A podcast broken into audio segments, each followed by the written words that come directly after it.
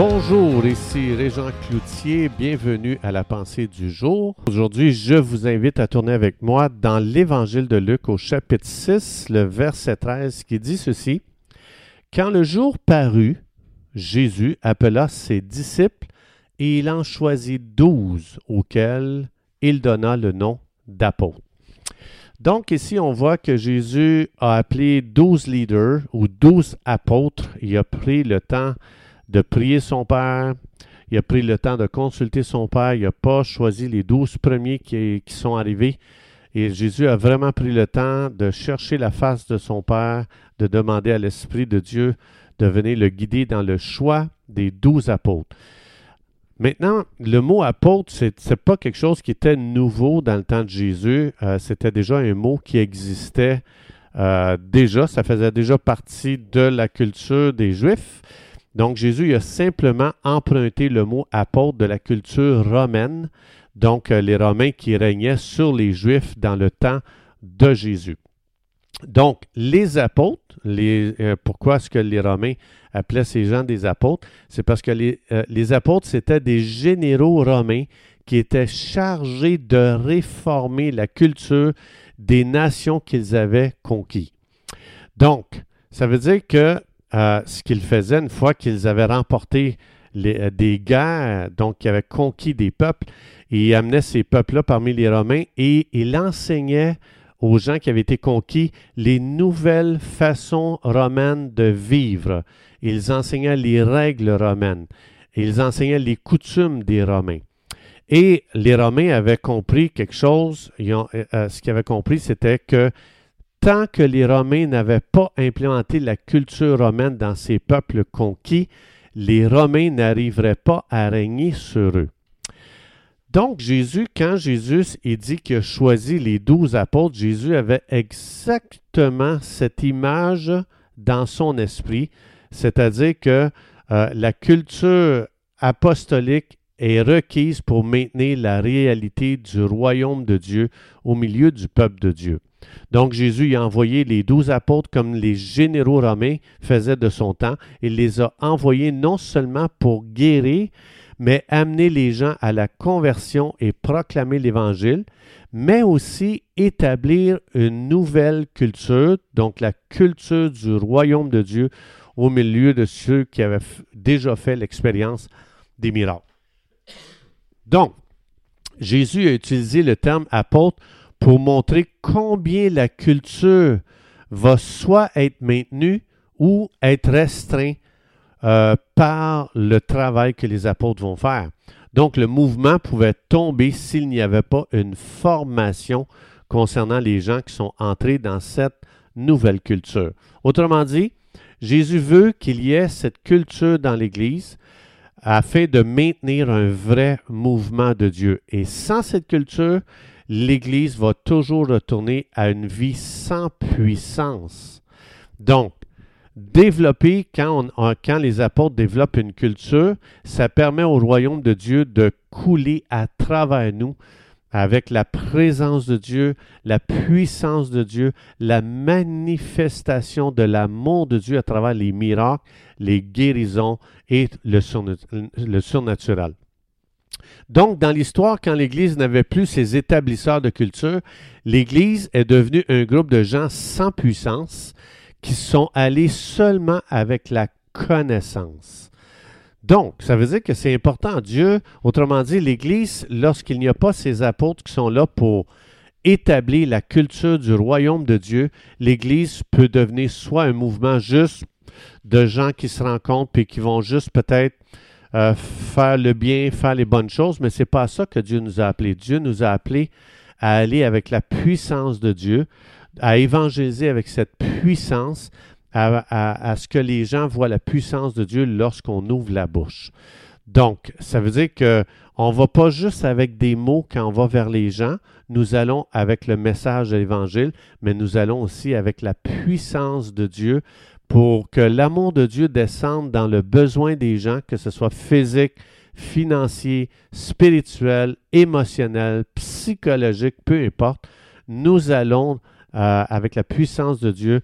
Et lorsque les gens sont touchés par la puissance de Dieu, les gens sont rencontrés par l'amour de Dieu. C'est Dieu qui vient rencontrer les gens dans leurs besoins. Dieu veut montrer à ces gens-là qu'il les poursuit, qu'il veut une relation personnelle avec eux. Donc, c'est pour ça que ça dit dans 1 euh, Corinthiens 2.14, je crois, je me souviens plus, ça dit, le royaume de Dieu n'est pas un royaume de paroles seulement, mais un royaume de puissance. Donc, c'est pour ça qu'on est appelé à donner plus que des mots. N'importe qui qui n'est pas, pas chrétien peut donner des mots.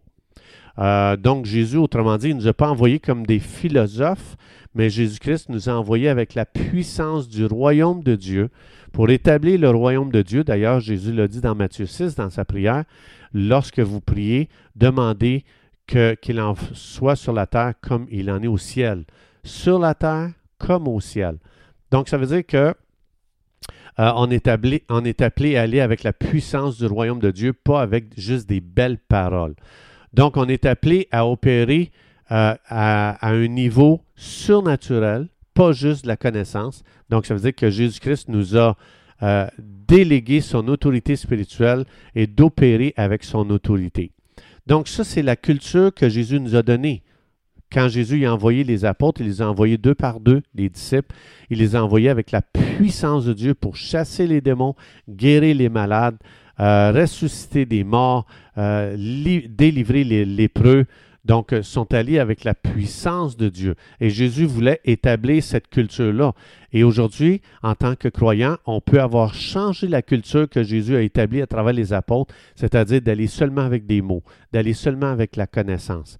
Mais Jésus n'a pas changé. Et aujourd'hui, la, fonction des apôtres est très importante pour établir le royaume de Dieu sur terre, c'est-à-dire on doit euh, équiper les gens pour aller avec, et opérer avec la puissance de Dieu.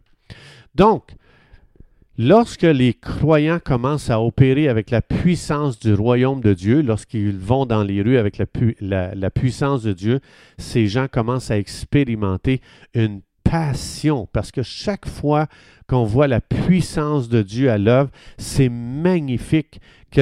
Comment est-ce que dans nos cœurs, il y a un feu qui s'installe, on est reconnaissant, on est plein de louanges envers Dieu. C'est fou comment est-ce que notre vie devient euh, émerveillée lorsqu'on va avec la puissance de Dieu. Déjà, juste lorsqu'on entend les témoignages des croyants, lorsqu'ils ouvrent la bouche pour parler de Jésus-Christ, ce que Jésus-Christ a accompli pour nous à la croix du Calvaire, sa résurrection, la puissance de Dieu qui a ressuscité Jésus d'entre les morts. Et lorsqu'on voit les gens recevoir Jésus, c'est fou comment il y a une joie qui vient dans notre cœur. Donc, que ce soit avec le message de l'Évangile, que ce soit avec la puissance de Dieu, on est toujours émerveillé parce que de, de toute façon, que ce soit le message ou que ce soit la puissance, c'est le Saint-Esprit qui est à l'œuvre. Et chaque fois que Dieu intervient, les gens sentent l'amour de Dieu et souvent les gens sont touchés. Je me, juste la semaine passée, j'ai prié pour la femme d'un pasteur. Ça faisait longtemps qu'elle avait mal dans un genou. Elle boitait. Elle était chez nous. Et puis, euh, pourtant, son mari est pasteur, c'est un implanteur d'église. Il fait un travail extraordinaire en Amérique du Sud. C'est vraiment des gens qui servent le Seigneur. Puis en Amérique du Sud, la puissance de Dieu est connue. Je veux dire, euh, euh, là-bas, les églises qui expérimentent la puissance de Dieu, c'est incroyable. Mais pour une raison quelconque, sa femme n'avait pas été guérie. Et puis, euh, il nous visite et dans cette visite, on a parlé de ce que Dieu fait au milieu de nous, la puissance que Dieu utilise pour guérir les gens, pour faire des miracles. Et puis je lui ai demandé, est-ce que tu aimerais que je prie pour toi? Elle a dit oui. J'ai mis ma main sur ses genoux. J'ai loué Dieu de ce que Dieu aime cette femme. J'ai loué Dieu pour sa puissance de guérison. J'ai béni le nom de Jésus de ce qu'il était là pour exercer un ministère dans le corps de la femme du pasteur. Et euh, là, j'ai vraiment demandé, j'ai chassé cette douleur au nom de Jésus. Et cette femme a senti une chaleur dans son genou. Elle a senti Dieu venir la guérir et des larmes ont coulé de ses yeux. Cette femme était vraiment reconnaissante et c'est ce que ça fait. Les gens se sentent aimés par Dieu lorsqu'on va avec la puissance de Jésus-Christ pour guérir les gens et pour annoncer ce message merveilleux. Et juste euh, la semaine passée, je vais dans un mariage, puis j'ai fini de célébrer le, mariage. C'est l'heure de partir, puis le, le, couple que, que j'ai marié, on dit, Pasteur, est-ce que tu voudrais prier pour une femme qui a le cancer?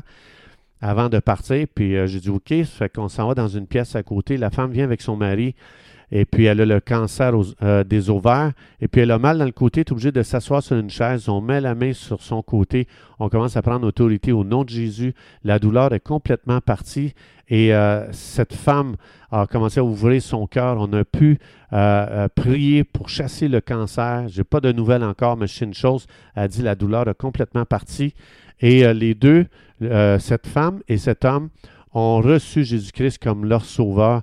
C'est magnifique lorsqu'on va avec plus que des mots, lorsqu'on va avec la puissance de Dieu, les gens ouvrent leur cœur, les gens se tournent vers Jésus et ils reçoivent notre Seigneur Jésus-Christ qui est mort sur la croix pour nos péchés et qui est ressuscité des morts. Alors je vous encourage à aller à pratiquer l'autorité spirituelle que Jésus-Christ vous a donnée pour aller manifester l'amour de Dieu à travers la puissance de Dieu. Et tout ça doit être fait dans avec l'amour de Dieu. Pratiquons le plus possible, plus qu'on pratique, plus qu'on peut expérimenter la puissance de Dieu. Et on a sur notre site justement des dévotions qui expliquent aux gens un petit peu comment augmenter leur foi pour aller prier pour les gens.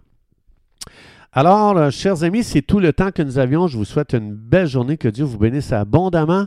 Et Dieu voulant, on se retrouve demain.